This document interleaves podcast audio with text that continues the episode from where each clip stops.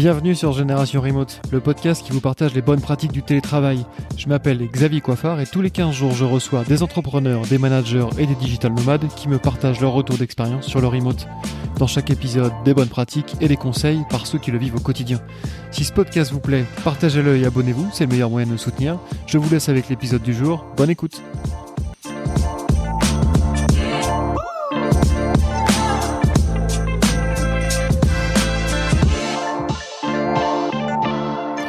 Bonjour à tous et bienvenue sur euh, Génération Remote.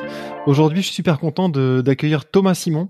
Euh, salut Thomas, en fait, tu es, la première personne du podcast à revenir une deuxième fois. Tu étais déjà venu euh, il y a presque un an et demi pour l'épisode 18 où tu nous parlais de, culture et de télétravail. D'ailleurs, évidemment, si vous n'avez pas encore entendu l'épisode 18, allez écouter. Boon Manager est une boîte hyper intéressante en termes de culture et je pense que de toutes les personnes que j'ai que j'ai interrogées, c'est probablement l'entreprise qui fait le plus d'efforts en termes de, culture et de mise en place de, systèmes pour que euh, l'inclusion et la culture de l'entreprise euh, soient là, même en full remote. Euh, mais aujourd'hui, on va parler de d'onboarding. donc ouais, salut Thomas, re-bienvenue sur le podcast. Super content de t'avoir une deuxième fois. Est-ce que tu peux te présenter pour ceux qui n'ont pas encore entendu l'épisode 18 Salut Xavier. Déjà, ça me fait super plaisir de revenir. C'était une belle expérience et je suis très content d'être là. Euh, moi, je suis Thomas Simon. Du coup, on m'appelle Panda. Euh, je travaille pour Boon Manager, qui est un éditeur de RP euh, en SaaS, où on est 100% télétravail. la dernière fois où on était venu, il me semble qu'on était une trentaine. Aujourd'hui, on est 75. Donc, l'entreprise a, a, bien évolué. la dernière fois que je suis venu, j'étais j'étais développeur pour ouais. Euh, Boot Manager. Aujourd'hui, je suis responsable d'un service d'onboarding et de montée en compétences euh, des techs chez Boot Manager. Et voilà, je vais vous parler un petit peu de comment nous on fonctionne de ce côté-là.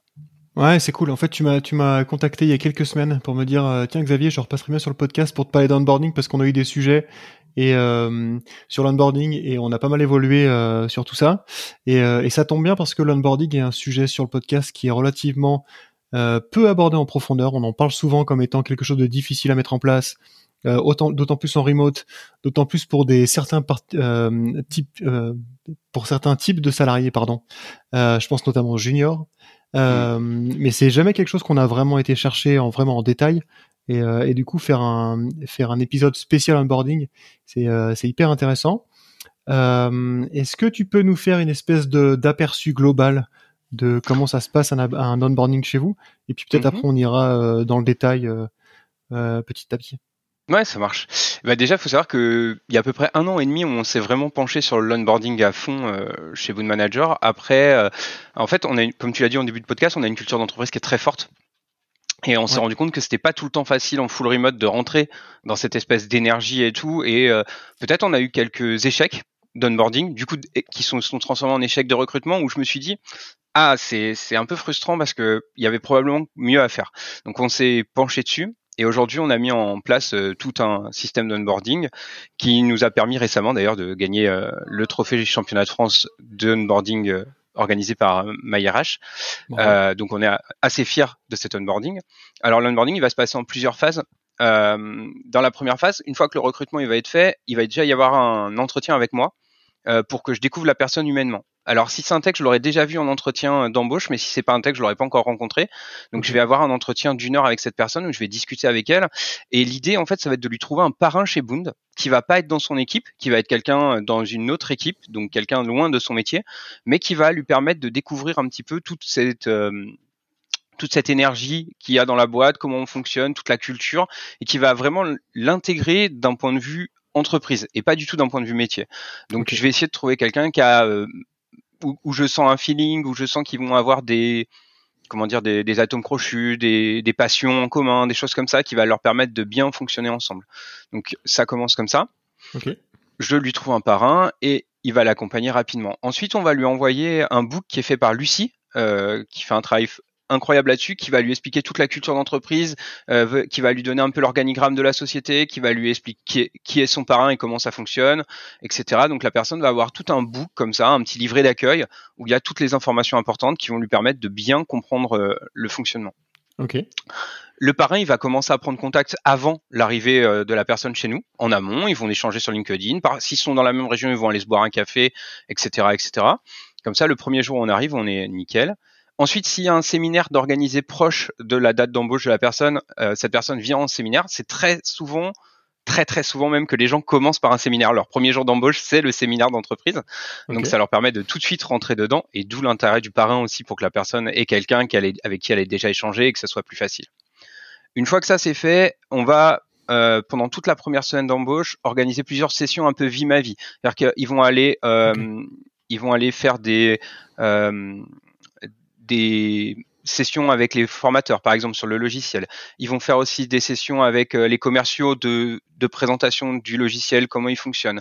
Ils vont passer dans toutes les équipes. Donc le parrain va accompagner le nouveau dans toutes ses équipes. Il va aussi l'accompagner sur les différentes réunions, euh, sur les différents euh, petits euh, ateliers qu'on a à côté. Tu sais, on en avait parlé dans le premier podcast, mais on a un goûter le mercredi, on a du yoga, on a du crossfit, on a plein de petits mouvements comme ça. Ce que j'ai oublié de parler, c'est qu'on a une radio interne d'entreprise et que avant l'arrivée, la personne fait une petite présentation d'une minute qu'on va diffuser sur la radio de l'entreprise. Du coup, tout le monde va avoir un petit peu la présentation, va entendre cette personne parler, va un peu s'imprégner aussi de, son énergie et de sa façon de fonctionner. Donc, quand elle va arriver, toutes les équipes connaissent la personne un petit peu, en ont déjà entendu parler au moins. C'est pas quelqu'un qui est totalement abandonné. Ensuite, bah, elle va arriver dans l'entreprise, comme je t'ai dit, elle va faire toutes ses sessions. Et puis là, elle va commencer à travailler. Pour comprendre le logiciel, on a organisé ce qu'on appelle, on l'appelait un Boon Game euh, fonctionnel. Donc euh, Boon pour le nom de l'entreprise et jeu. En fait, euh, via une espèce de petit jeu, on va mettre le, le nouveau salarié comme un, comme un de nos clients.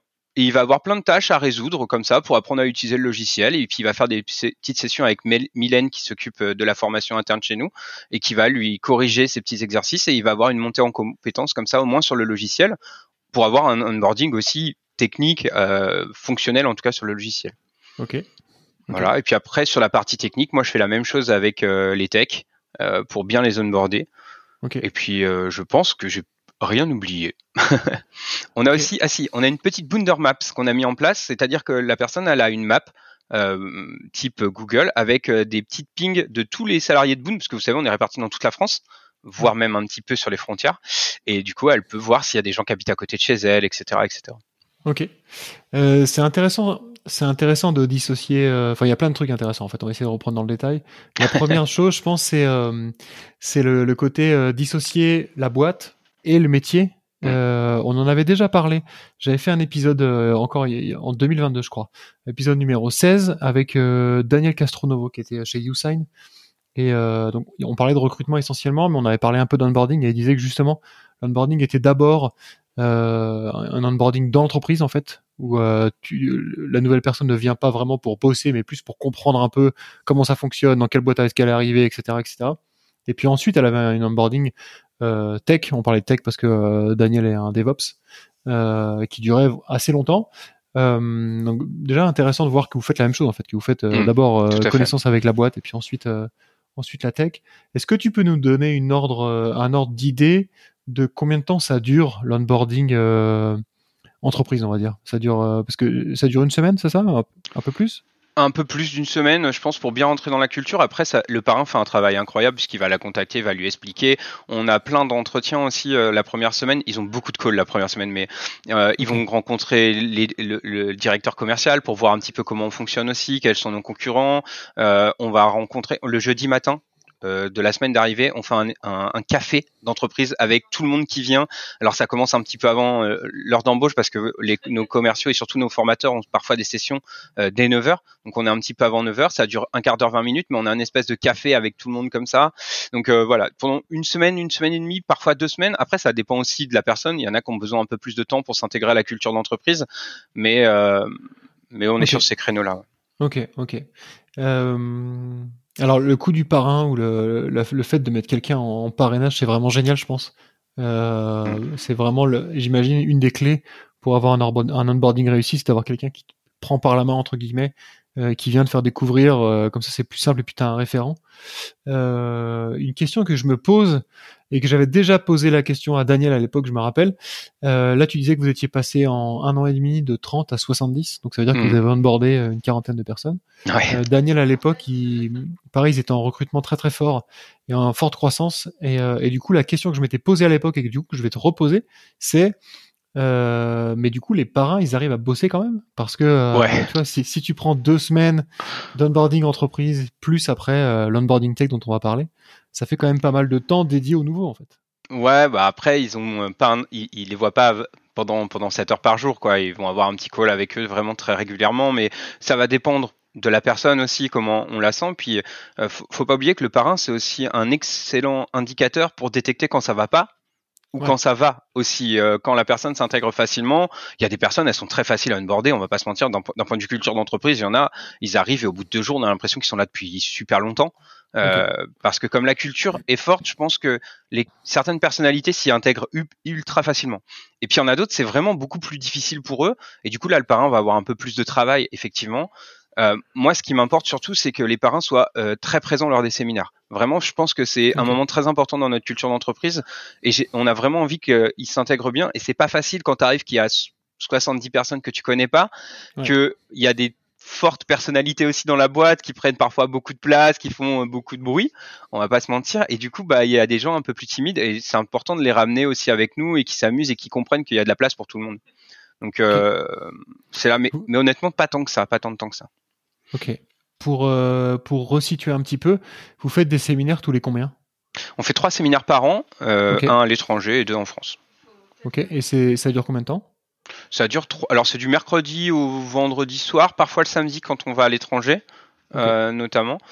Et puis on a une demi-journée de travail, et puis le reste on est sur des activités extérieures ou juste de la détente, discussion, etc. Ok, ok.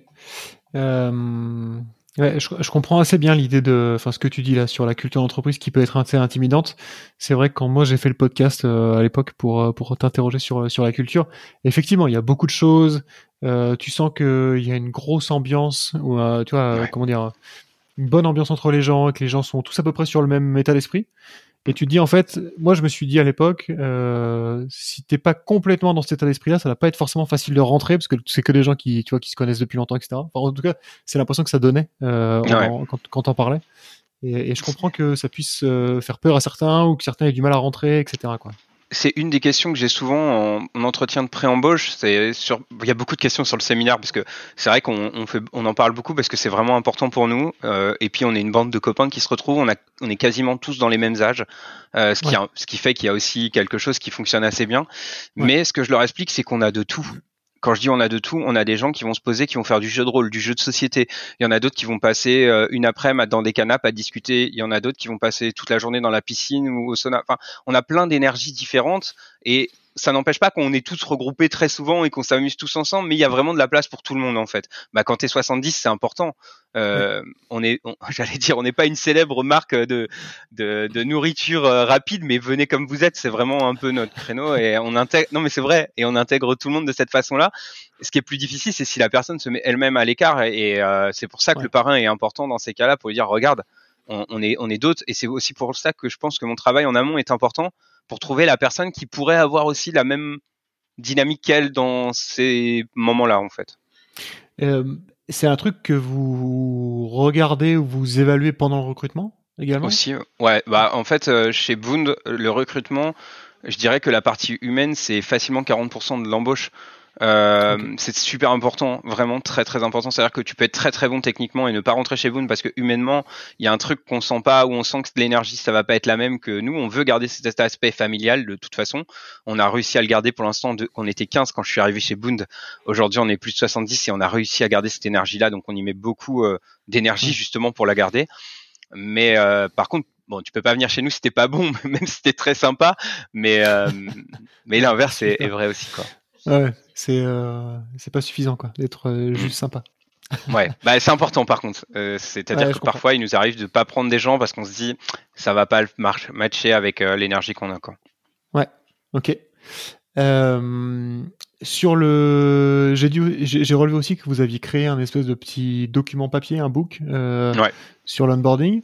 Est-ce que tu peux nous dire un peu ce qu'il y a dedans Ouais, il va y avoir la présentation de toutes les équipes, euh, un petit peu ce qu'ils font. Tu sais, chez nous, on a les BA pour les boons d'ambassadeurs qui sont nos commerciaux, on a les BC pour les boon coach qui sont nos formateurs, les BB pour les boon builders qui sont nos tech. Et à l'intérieur de ces équipes, tu vas avoir plein d'autres équipes. Donc c'est vrai que quand tu arrives, t'entends ces mots-là, mais c'est un peu compliqué. Donc là-dedans, tu vas voir tout ça qui va être expliqué. On va te parler des séminaires, on va te parler de la Boon Radio, qui est notre radio d'entreprise qui fait des podcasts externes et internes, euh, en donnant un peu des liens pour que la personne puisse aussi aller découvrir un peu les, gens euh, qui sont chez Boon. On va t'expliquer tous nos petits euh, ateliers, tous nos, petits moments qu'on a à nous, comme le goûter, comme euh, le yoga, comme tout ça, pour expliquer comment ça fonctionne. On va te parler de ton parrain, évidemment, et puis euh, voilà, on va t'expliquer aussi le rituel qui est le premier vendredi du mois, on est tous ensemble, comment ça fonctionne. Enfin, on va te donner un maximum d'informations pour que tu sois pas perdu à ton arrivée, quoi. Ok, ok. Là, euh, tu disais tout à l'heure que euh, toi, du coup, tu es tech, donc c'est toi qui fais euh, l'onboarding des tech. Est-ce que l'onboarding des autres corps de métier est vraiment différent? Et quel est l'onboarding qui, qui est le plus compliqué, on va dire, ou le plus long? Bah, en fait, ça des... enfin, dans la partie entreprise, c'est moi qui m'en occupe pour tous et c'est le même onboarding. C'est-à-dire que la culture d'entreprise, et en plus, je fais exprès d'aller mettre des parrains, comme je te disais, d'autres équipes pour vraiment resserrer un peu tout ça. Et ça, c'est le même pour tout le monde. Ça, c'est hyper important, ça. Ouais, ouais. en fait, souvent, on me dit, mais euh, pourquoi t'as pas mis un, tech avec parce qu'ils sont tech, ils auraient eu des... non, je préfère qu'il aille voir un peu des formatrices ou des formateurs, des commerciaux pour que vraiment on ait cet échange. Euh, on reste une société. D'ailleurs, en séminaire, les équipes elles explosent complètement quoi. Tout le monde est mélangé et il y a plus ça. Euh, après, sur l'onboarding qui va être plus technique, euh, je sais pas si c'est pas plus long. En tout cas, c'est différent. C'est-à-dire qu'un formateur, il va avoir beaucoup, beaucoup de sessions de formation sur le logiciel, de monter en compétences logicielles pures. Euh, moi, ça va du côté tech, ça va dépendre de l'équipe qui va rejoindre. On n'est pas sur le même type d'onboarding sur un, un DevOps côté infra que sur un, un, un, dev pour la team euh, feature et développement, quoi. Donc, on va avoir des choses un peu différentes. La seule chose qu'on me demande à moi, c'est que quand la personne sort de chez moi, entre guillemets, parce que moi, je suis pas son manager. Je suis, on va plutôt dire son euh, j'allais dire son pote. Je suis plutôt le, mec qui va l'aider à réussir ses objectifs d'arrivée et qui va tout faire en sorte pour qu'il soit bien le plus vite possible. Mais quand moi je dis c'est bon, c'est-à-dire qu'il arrive dans son équipe, il est capable de travailler. Il connaît notre fonctionnement, il connaît notre code, il a déjà fait des devs sur notre code, il a déjà vu tout le process, il est prêt à travailler. Son manager le récupère, nickel. Ok. Ça c'est mon objectif. Et du coup, ça dure, euh, ça dure combien de temps l'onboarding vraiment euh, métier, on va dire? Alors l'onboarding, il va durer nous, du côté tech, il va durer un minimum de, un mois et demi, euh, parfois deux mois selon les personnes. Euh, voilà, un mois et demi, deux mois, on va dire. Mm.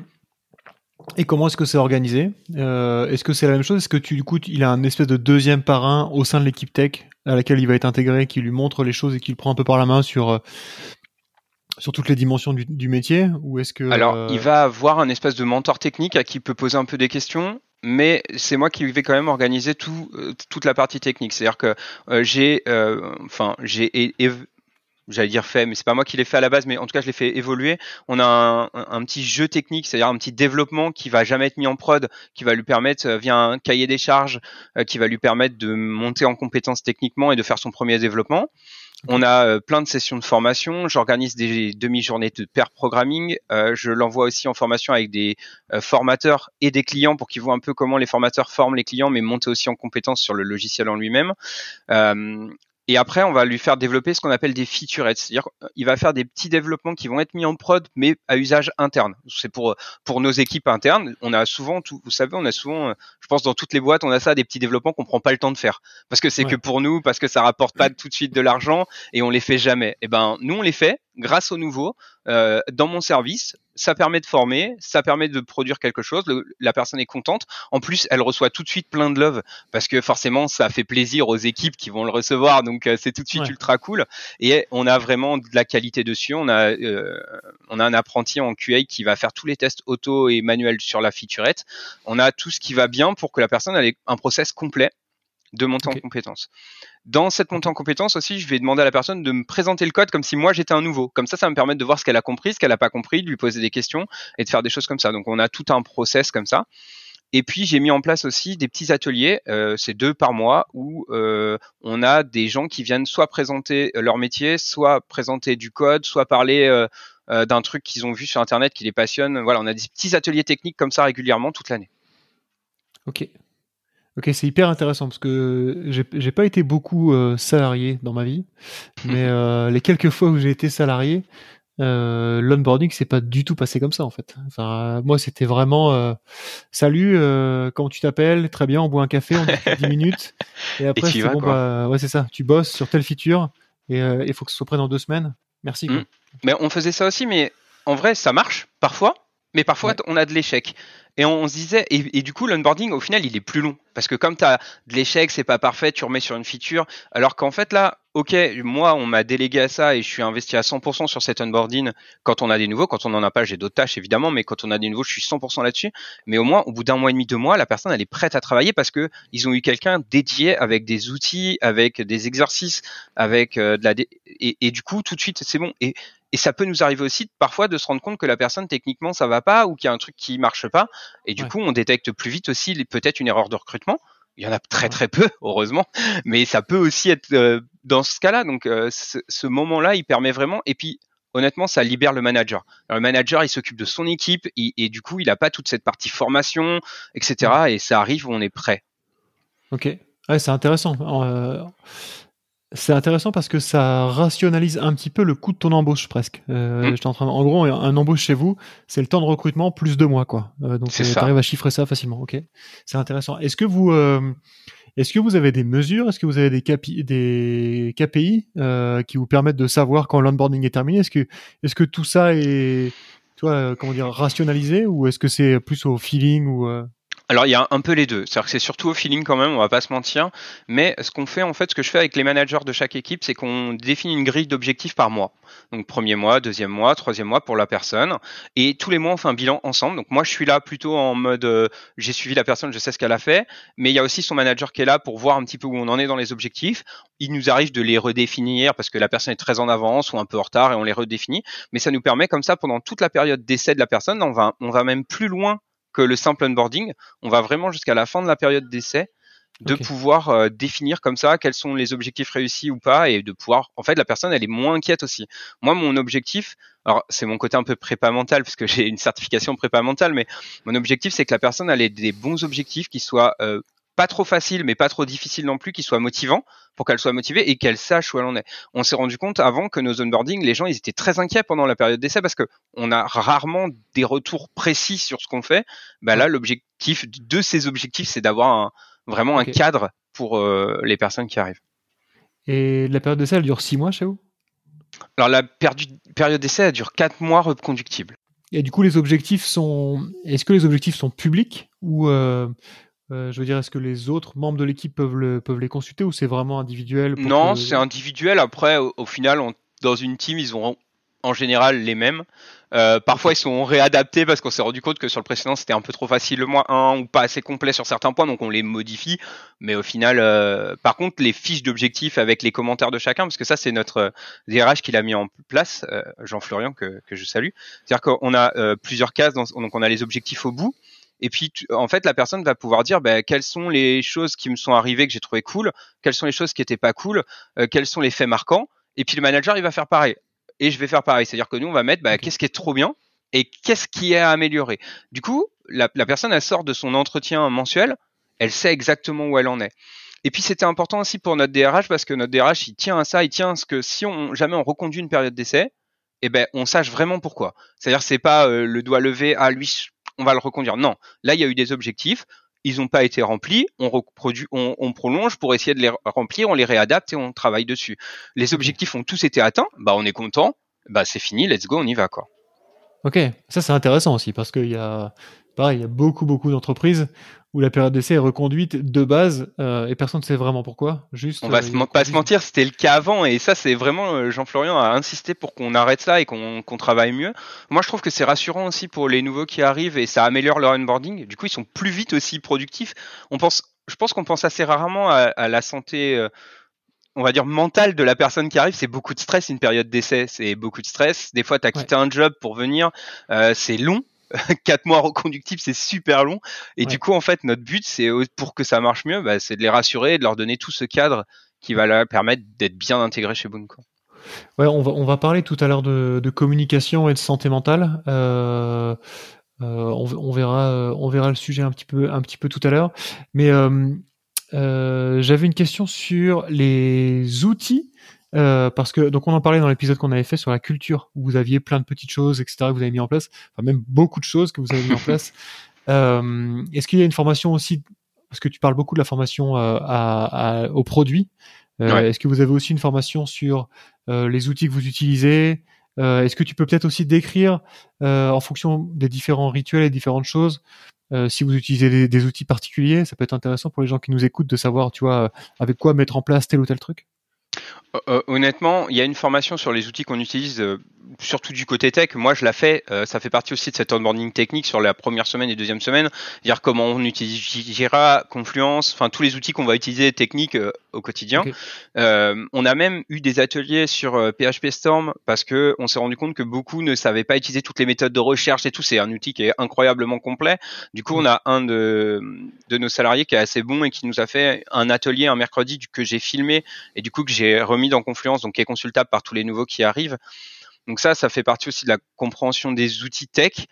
Euh, ce que j'ai demandé aussi, c'est que chaque responsable de service a fait un atelier comme ça, ou va bientôt le faire, euh, où il présente son service, il présente ses outils, mais il présente aussi, et ça j'y tenais, l'histoire de son service. C'est-à-dire que tous les, les, échecs du service, euh, les changements, enfin toute l'histoire, parce que je trouve que pour les nouveaux c'est ultra important, même si c'est pas ton service, de comprendre que le service de support N3 il fonctionne de telle façon, qu'ils ont eu tel problème et que c'est pour ça qu'on en est là, et qu'ils utilisent tels outils et comment ils les utilisent. Donc tout ça, ça fait aussi partie de, de cette formation euh, d'onboarding tech. Après, sur tout ce qui est nos rituels bah en vrai, on utilise très peu d'outils. Euh, le rituel du euh, boon goûter du mercredi, bah souvent ça part sur du Among Us. Il n'y a pas vraiment besoin d'outils, ou alors euh, ça peut être euh, du Scribble.io ou ou du Gartic Phone. Donc les outils ils sont web en fait. Hein. ça, ça va dépendre un peu des gens qui sont présents lors de ces petits moments de détente. Et après, pour euh, ce qui est euh, sport, parce qu'on on tient aussi à la santé euh, physique de tout le monde, donc c'est proposé en tout cas, euh, Bund paye des, des profs de sport, donc de yoga et de fitness, pour venir faire ça sur des créneaux Zoom en fait. Ok. Ok. Ouais, c'est hyper intéressant cette histoire de de documentation. En fait, ma question c'était est-ce que euh, auquel je pensais pendant, tu, pendant que tu parlais. De la même façon que vous avez un book un peu global, est-ce que vous avez aussi un book par service? On a une euh, documentation euh, sur Confluence par service et j'y tiens et ça fait partie aussi bah, quand, quand j'ai moins d'onboarding, j'essaye de remplir ça et du coup euh, j'essaye de faire beaucoup de vidéos alors on va trouver ça bête, mais je me suis rendu compte que la documentation écrite, on la, on la lit de travers et on va chercher que quand on en a besoin. Alors qu'en fait, tous les petits ateliers comme ça que je fais le mercredi, que j'enregistre et que je remets, ou parfois je les fais moi-même hein, devant ma caméra, je m'enregistre tout seul et, et, je fais un petit atelier tech. En fait, on se rend compte que les gens vont le mettre sur le deuxième écran pendant qu'ils bossent, mais du coup ils vont l'écouter, ils vont le regarder et c'est vachement plus euh, suivi. Alors ça demande plus de travail, surtout dans la mise à jour de ces fameux documents. Mais euh, ouais, j'aime bien avoir un maximum de docs pour les nouveaux euh, sur les différents services, ça leur permet de mieux comprendre notre fonctionnement. Ah, ça c'est intéressant, le, support vidéo qui est plus efficace que, que le support texte. Ok, à noter. On a même euh, envie de faire des petits jeux, genre quiz ou choses comme ça. Euh, je travaille notamment avec notre responsable sécu en ce moment sur euh, comment rendre la sécurité plus sympa pour tout le monde et, plus attractif, parce qu'on sait que c'est un, sujet parfois un peu compliqué dans les dans les équipes tech. donc on essaye de trouver des petits outils un peu fun. On sait qu'on a des grands enfants chez Boond et qu'avoir un petit peu des petits jeux comme ça, ça peut les stimuler. C'est quand même vachement intéressant en fait. Euh, en t'écoutant parler, je me dis que, tu sais, en ce moment, il y a quand même beaucoup, beaucoup de buzz autour du retour au bureau, euh, que le télétravail, ça fonctionne pas, etc., etc. Et en fait, on se rend compte que euh, juste la plupart des boîtes qui font, on parle d'onboarding aujourd'hui, mais même du management en général, en fait, ils font quelque chose de très bas niveau, très, hmm. très basique, voire pas bon et en fait, ils compensent ça par le fait qu'ils sont sur place tout le temps et que du coup, euh, ça, ça fonctionne ou, ou pas d'ailleurs, mais ça fonctionne presque. Euh, alors que du coup, comme vous, vous êtes en remote, en fait, vous n'avez pas le choix. Euh, vous êtes un peu obligé de, de faire les choses proprement pour que ça marche. Et, et c'est, cool de voir que ce Il faut s'en donner les moyens. Il faut s'en donner les moyens. Euh, J'ai parlé avec beaucoup de gens récemment qui me posent des questions justement sur cet onboarding ou, ou sur notre façon de fonctionner, mais je n'ai pas trouvé une seule autre société où on a dédié quelqu'un à ça. C'est-à-dire que moi, mon, service, il est dédié à onboarder, dédié à la formation, la montée en compétences aussi des gens qui sont actuellement dans la boîte quand il y a moins d'onboarding, mais je suis dédié à ça. Et en fait, Boond a décider ça. Et, tu parlais du télétravail, ben, je pense que le télétravail, pour qu'il soit réussi, il faut s'y investir vraiment, il faut mettre en place des choses, il faut être dans cette culture. On peut pas le faire à moitié. Je pense qu'effectivement, à moitié, il faut mieux l'arrêter. Ouais, c'est ça. C'est ça. Tu vois, tu parlais tout à l'heure de, de la documentation sur comment fonctionnent les autres services pour essayer d'avoir une transparence à l'intérieur de l'entreprise pour que les gens de la tech ils sachent comment fonctionne le support, comment fonctionne le commercial, etc., etc. En fait, ça c'est clairement quelque chose qui euh, qui est très rarement fait. Euh, moi, j'ai pareil. Encore une fois, j'ai pas une grosse expérience de de salarié, mais à chaque fois, y a, dans toutes les boîtes où j'ai été, euh, il y, a toujours eu une espèce de guerre.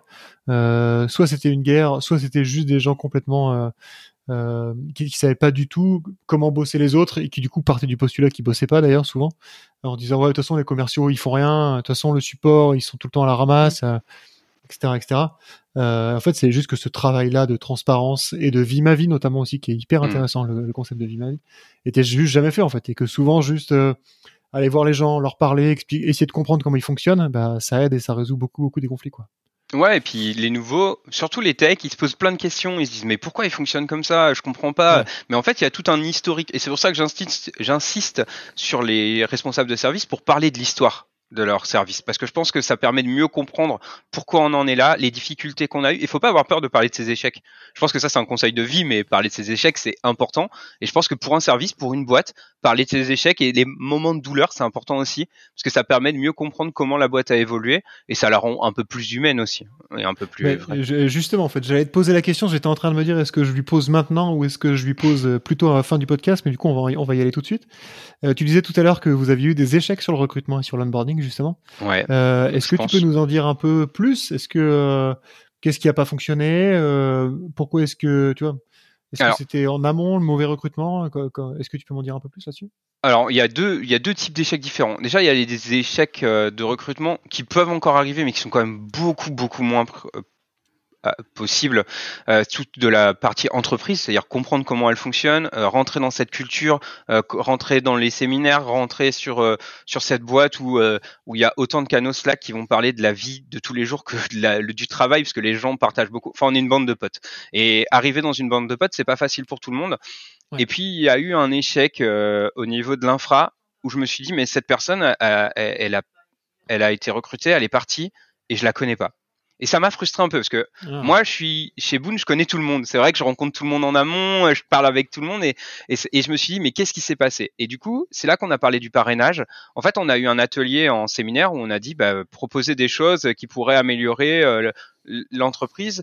Et avec JH, euh, euh, on a eu l'idée de ce parrainage et on s'est mis là-dedans et on s'y est mis à fond où on a travaillé sur tout un une espèce de cahier des charges du bon parrain pour dire qu'est-ce que tu dois faire pour que ça se passe bien, euh, pour que la personne comprenne comment on fonctionne. Et aussi, ben, ce parrain, il va être un peu un relais pour le manager pour dire attention, j'ai l'impression qu'elle se sent peut-être pas bien, ou elle se sent bien, ou alors il faut la rassurer sur tel ou tel point. Euh, et ça peut être parfois euh, rassurer sur un point technique, c'est-à-dire que quelqu'un qui comprend pas, il va avoir plus de facilité à en parler à son parrain qu'aller en parler directement au manager parce qu'il va pas savoir comment euh, l'amener ou quoi. Et c'est là que le parrain il est super important. Donc on a eu des échecs, je pense, sur la culture d'entreprise de recrutement euh, qu'on a beaucoup moins parce que maintenant le processus de recrutement est vraiment bien fait. Et puis euh, il y a ce côté parrainage. Et puis après tu as les erreurs de recrutement technique aussi. Ouais. Parce que euh, le, il n'y avait pas d'onboarding, c'est que la personne arrivait direct dans son équipe, elle partait direct sur une feature qui était souvent en retard, voire un petit échec, et du coup, moi je pense que mettre un dev en échec dès son premier dev, c'est pas la bonne façon de le former et de le mettre en confiance et, et d'avoir une future étoile dans ta boîte plus tard. Donc on a travaillé là-dessus et on s'est dit bah écoutez on va prendre du temps oui, le temps, c'est effectivement de l'argent, mais au final, je pense que ça a largement rentabilisé sur euh, la durée. Et aujourd'hui, ça fait plus d'un an. Enfin, mon service a été créé en janvier l'année dernière, donc ça va faire un an en janvier là que le service d'onboarding tech existe. Et euh, on a détecté une personne qui n'est pas restée malheureusement euh, parce que ça fonctionnait pas techniquement, et tous les autres ont été bien mieux intégrés et ont été productifs plus vite. Et en discutant avec les responsables de chaque service, ils sont très contents de ça parce que c'est plus facile pour eux. On a, on les met plus en situation d'échec parce que euh, le, le, fameux jeu technique qui leur permet de développer, c'est forcément une réussite puisque c'est pas en prod et que c'est entre nous et qu'on est en train d'apprendre. Donc on les met pas en situation d'échec, quoi. Et ça, c'est important, je pense. Ok, sur euh, sur les techs, euh, enfin peut-être même pas que sur les techs d'ailleurs, mais euh, est-ce que est-ce que est-ce que tu as validé en amont que euh, pendant le recrutement en gros que le niveau technique était bien là, ou est-ce que tu valides euh, après, comment est-ce que Alors c'est pas moi qui vais valider le niveau technique, ça c'est le responsable du service en question qui va avoir euh, des, un entretien technique, un petit euh, exercice tech à faire pour la personne, puis ils vont reparler de ça après et tout. Moi je vais arriver en dernière phase, c'est-à-dire en même temps que mon manager, on va avoir que, que, le responsable de la partie tech, on va voir la personne et moi je vais plutôt donner un avis sur la personne d'un point de vue intégration humain. Ok, ok, ok. C'est hyper intéressant euh, tout ça. Euh, on parlait tout à l'heure de communication et de santé mentale et je pense que ça relève. Enfin, tu vois, on, est, on sur quelque chose euh, qui touche un peu à ça, quoi. comment est-ce que tu fais Comment est-ce que tu euh, tu te débrouilles pour que des gens qui n'ont pas forcément travaillé en remote, d'ailleurs on en reparlera ensuite, ou même des gens qui ont l'habitude, réussissent à bien communiquer avec les gens, ne se sentent pas trop isolés, tu vois, euh, utilise des moyens de communication ou des interlocuteurs qui soient euh, efficaces et qui soient appropriés aussi.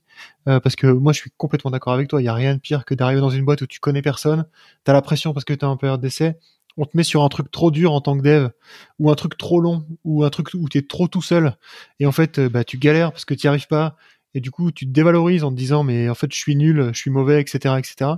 Et du, du, coup, assez vite, ça peut devenir un enfer, surtout quand tu es tout seul chez toi, à bosser. Euh, Est-ce que vous avez des espèces de mécanismes de, à part le parrain, on va dire, de, de parrainage, ou, pas forcément à part le parrain, mais comment est-ce que le parrain il est formé ou comment est-ce qu'il se débrouille pour toi essayer de détecter ce truc-là, pas laisser quelqu'un tout seul? Enfin, il y a, y a un vrai question, il y a quand même une vraie question quand t'es en quand t'es en remote. Euh, de, de, voilà de, de pas être mal dans ta peau parce que ça peut vite devenir un enfer sinon. Hmm. Bah, le, bon, bah, comme tu disais, il faut éviter de les mettre en échec déjà. Donc euh, ça, on va éviter grâce à l'onboarding technique. Après, euh, même s'ils sont euh, plus sur de l'onboarding, ils font tous les calls avec leur euh, service, c'est-à-dire tous les délits, euh, les petits moments café avec leur service, euh, le, weekly du lundi matin, on, on parle de son week-end, on, fait un petit, on brise un peu la glace là, on se met bien et après on parle un peu boulot de la semaine.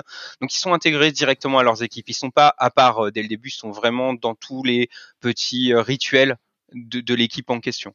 Et puis après, bah, effectivement, c'est une grosse partie du boulot du parrain de lui expliquer que les canaux sont importants, qu'il faut pas qu'il existe à communiquer. Puis si la personne sait pas trop à qui parler, bah, le parrain va l'orienter vers la bonne personne. Et puis moi, je jette un œil quand même. C'est-à-dire que euh, j'essaye de voir.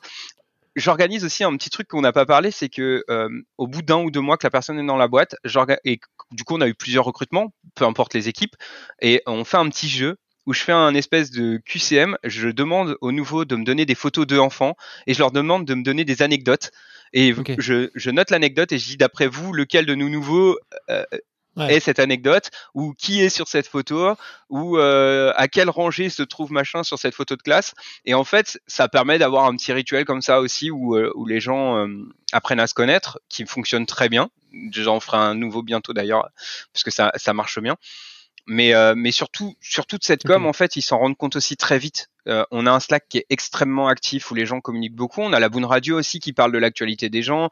On a vraiment plein de petits rituels comme ça où tu te dis bah c'est fait. Et à la fois par contre je me j'insiste auprès des nouveaux pour leur dire attention c'est pas obligatoire. T'es pas obligé de parler de ta vie perso si t'en as pas envie.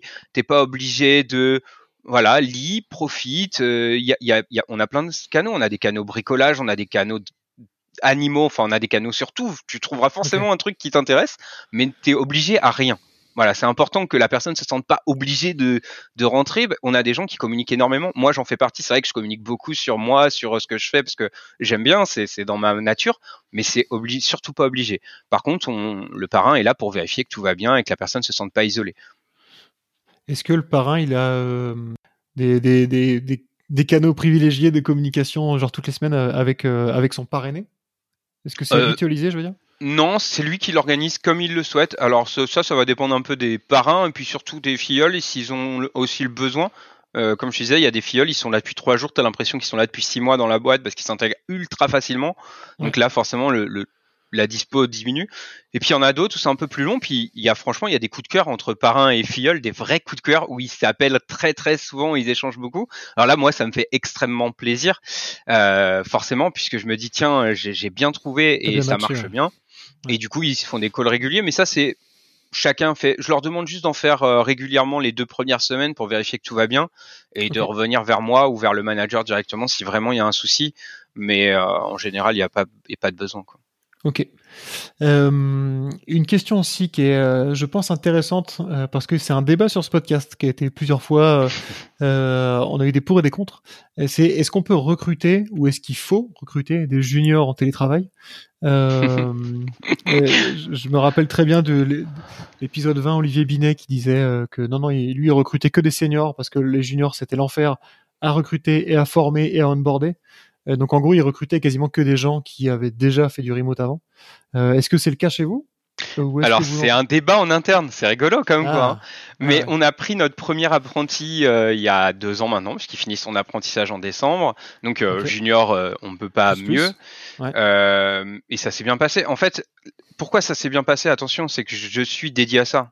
Donc j'ai beaucoup de temps pour ça, pour bien m'en occuper, pour euh, passer du temps, vérifier que tout va bien. Alors euh, voilà, les juniors, nous c'est possible. Maintenant, ce qui est compliqué, c'est que d'un point de vue tech, euh, le niveau tech des est quand même assez compliqué. Et pour eux, c'est enfin c'est difficile de leur trouver un travail adapté aujourd'hui dans la partie tech en tout cas. Par contre, il y a des juniors qui peuvent être pris dans la partie formation. Je sais qu'il y en a eu ou d'autres et on y arrive. Ça demande plus de temps, c'est vrai. Il faut pas se mentir. On va pas dire que c'est facile. la personne a raison, c'est pas facile, mais moi, j'ai justement ce temps qui m'est dédié pour m'en occuper correctement. Et moi, je serais même pour en prendre plus. Mais c'est un débat en interne en vrai. Donc. Euh. Ok. Et au-delà, des juniors juniors, euh, c'est-à-dire des gens qui sortent de l'école, est-ce que vous avez aussi des, des gens qui n'ont jamais bossé en remote avant euh, et qui viennent bosser chez Boone pour le remote? Ouais, ça, ça, ça, a dû arriver. Ça, ça arrive c'est plus difficile pour eux peut-être d'être recrutés. Je dis pas, je sais pas si Jean Florian euh, euh, privilégie quand même pas ceux qui ont un minimum d'expérience en, télétravail, mais en vrai, c'est pas vraiment un souci. Ce qu'on va s'assurer, c'est que la personne elle ait une pièce consacrée, qu'elle ait une bonne connexion internet, que elle, soit consciente et et ça, moi, j'insiste dessus, et Jean Florian aussi, je le sais, euh, sur le fait que la personne, elle ait des passions et des activités en dehors du travail. cest qu'on va bizarrement, c'est vrai qu'on est dans un univers, j'allais dire, de barbus, de gens qui ouvrent pas trop leur volets parfois. Euh, mais je pense que c'est important en télétravail d'avoir des gens qui ont une vraie vie à côté de leur travail, parce que euh, sinon ça risque d'être dur pour eux en fait, le full euh, remote. Donc ça fait partie de nos recrutements de se renseigner que la personne, elle est voilà, elle a des activités, des passions, des choses qu'elle va faire en dehors, qui vont lui permettre aussi de s'échapper de, de son bureau en fait, tout simplement. Euh, du, du, coup, tiens, question, euh, question aussi intéressante et qui regroupe un peu, un peu l'onboarding. D'un point de vue matériel, tu disais euh, que vous assuriez que les gens aient une bonne connexion et un, et, un bureau. est-ce que vous, comment est-ce que vous gérez tout ce qui est l'aspect matos On fournit tout on fournit le, casque, le Mac. Euh, alors, c'est pas les mêmes Macs selon les services et, selon ce que tu en fais, mais tout le monde a un Mac, tout le monde a deux écrans euh, qui sont d'ailleurs assez incroyables. Tout ce qui est dongle, enfin, on fournit tout. Enfin, la personne elle reçoit tout chez elle euh, et c'est tout nickel pour travailler. Alors, par contre, on demande à ce en plus, c'est plus facile pour nous parce que parfois le service, euh, que ça soit sécurité ou, le service infra, avait des questions. Euh, oui, sur Linux, ça marche pas, mais sur Mac, non. Là, c'est tout le monde a des Mac. On fonctionne tous de la même façon et, ça fonctionne très très bien. Après, euh, la personne elle reçoit ça une ou deux semaines avant son embauche. Elle a tout le matériel, elle a plus qu'à tout configurer nickel. Pour la partie tech, moi je prends 2-3 heures à leur arrivée la première semaine pour configurer tout ce qui est outils tech. Euh, pour leur donner leur licence PHP Storm pour qu'ils soient tout nickel et tout est fourni. Ok, intéressant. Et est-ce que, est-ce que vous, est-ce que vous avez aussi, si, si d'aventure, par exemple, quelqu'un, euh, c'est mon cas, par exemple, tu vois, là, dans cette maison-là, j'ai pas de, j'ai pas de bureau. Euh, du coup, je vais bosser en coworking. Est-ce que c'est hmm. quelque chose que vous, que vous prenez en charge aussi? Ouais, ouais, bien sûr. Euh, c'est le coworking est pris en charge. Alors après, je pense que ça dépend aussi des services. Il y en a qui sont full pris en charge. Il y en a c'est tant de jours par semaine. Je, alors je, je dirais pas plus parce que j'ai peur de dire des grosses bêtises. Mais oui, il y a une prise en charge euh, du coworking. Parce qu'aussi, il y en a qui en ont besoin, c'est-à-dire euh, de se mettre une, une journée par semaine, euh, voilà, de partir. Alors là où je vis aujourd'hui à Toulon, c'est plus possible pour moi, mais quand j'étais à Brest, on le faisait aussi entre Brestois. On se faisait une journée comme ça, à plusieurs, à faire une journée de cowork euh, dans un espace de coworking. Ouais, c'est vraiment sympa. Ça permet de faire du, du, télétravail, pas forcément tout le temps chez soi. Enfin, moi, mm. je sais que je, je, suis assez fan, assez fan de coworking. On l'a même fait chez moi, comme ça, on avait la PS4 à, à midi. Euh, bah écoute, ça marche. Euh, est-ce que est-ce que tu vois des choses qu'on aurait oubliées euh, pendant cet épisode de parler? Je je crois pas. Non, je je sais pas. En, tout cas, euh, voilà, moi ce que je devrais dire, j'aimerais dire, c'est euh, prenez le temps de bien onboarder. Je pense que nous on s'est rendu compte qu'on a gagné du temps et de l'argent au final à, à, bien onboarder les gens. Et du coup, est-ce que tu aurais, euh, est-ce que trois conseils euh, trois astuces, trois trucs sur lesquels vous avez bloqué, ou peut-être même des outils, peu importe, euh, des choses que, que vous aviez que vous avez mis en place et qui ont vraiment débloqué, euh, des, vraiment débloqué des, des, sujets chez vous, ou des conseils un peu plus généralistes sur sur comment faire pour mettre en place un onboarding quand on a une boîte remote? Bah, le premier, je pense, c'est le plus important, c'est faites en sorte de ne pas mettre en situation d'échec les nouveaux en les mettant justement en situation de victoire trouver une solution. Nous, on a trouvé une solution, je, je le dis, en faisant ces petits devs internes et ces, petites featurettes qui, en plus, envoient un max de love de toute la boîte parce que ça fait plaisir à des gens à l'intérieur de la boîte. Donc, c'est juste parfait pour la personne pour la mettre en confiance et pendant sa montée en compétence. Donc, moi, vraiment, euh, j'insiste là-dessus. Euh, j'insiste aussi sur le fait, et ça, encore une fois, c'est peut-être mon côté un peu préparateur mental, mais euh, donner des objectifs qui soient atteignables, qui peuvent être un peu difficiles. Faut pas que ça soit trop facile, sinon c'est pas motivant, mais difficile et atteignable. Il n'y a pas mieux pour motiver quelqu'un. Euh, à moyen, à long terme, à court terme, il faut un peu de tout pour vraiment que ça motive la personne. Mais je pense que c'est super important pour que la personne, elle se dise tout de suite, waouh, cool, je sais ce que je dois faire et je vais y arriver. Et, au moins c'est clair dans sa tête. Donc ça, moi, je pense que c'est super important. Et puis euh, le dernier conseil, ça serait euh, penser au parrainage d'un point de vue entreprise et pas d'un point de vue technique. Euh, tous ceux avec qui j'en ai parlé, c'est tout le temps des mentors techniques et on parle jamais de culture d'entreprise. Et si votre entreprise elle a une culture, bah faites en sorte que la personne soit onboardée aussi sur la culture d'entreprise. Ok, hyper intéressant. Euh, Est-ce que vous vous partagez euh, des choses euh, sur le sujet, sur par exemple votre blog ou etc. Est-ce que vous avez, est-ce qu'il y a des, des morceaux de votre documentation interne qui sont publics, euh, des process que vous publiez, ce genre de choses? Alors il y a des articles sur le blog, pas trop encore sur ce sujet-là, mais ça devrait arriver. Je pense que Lucie a travaillé déjà sur, sur des choses de ce côté-là. Après, euh, on a aussi le podcast Boon Family, qui est un podcast, on en avait parlé la dernière fois, mais où on présente chaque salarié. Enfin, en fait, c'est une interview entre moi et un des salariés. On va parler de sa vie perso et aussi de son métier et du fonctionnement de son service, du fonctionnement de son métier. Ça marche très très bien. Alors, c'est surtout écouté par nos futurs recrues ou les gens qui postulent parce que ça leur permet d'en savoir plus sur la boîte, mais ça fait partie des, choses qu'on partage. Et puis, euh, et puis moi, je réponds à tous les messages que je reçois aussi, donc il n'y a aucun souci.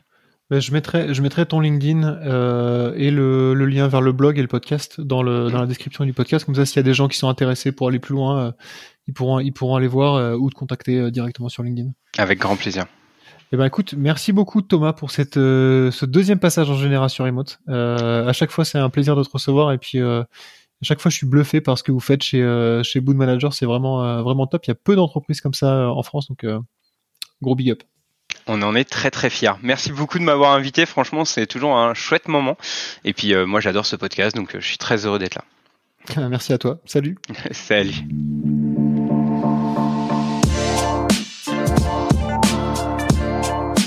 Merci d'avoir écouté Génération Remote. Si cet épisode vous a plu et qu'il vous a appris quelque chose, allez mettre 5 étoiles sur Apple Podcast ou Spotify et laissez-moi un petit commentaire pour m'encourager, c'est ce qui m'aide le plus. Enfin, si vous cherchez à recruter en full remote, allez sur remotefr.com, c'est la seule marketplace spécialisée dans les jobs 100% en télétravail. À dans 15 jours pour le prochain épisode.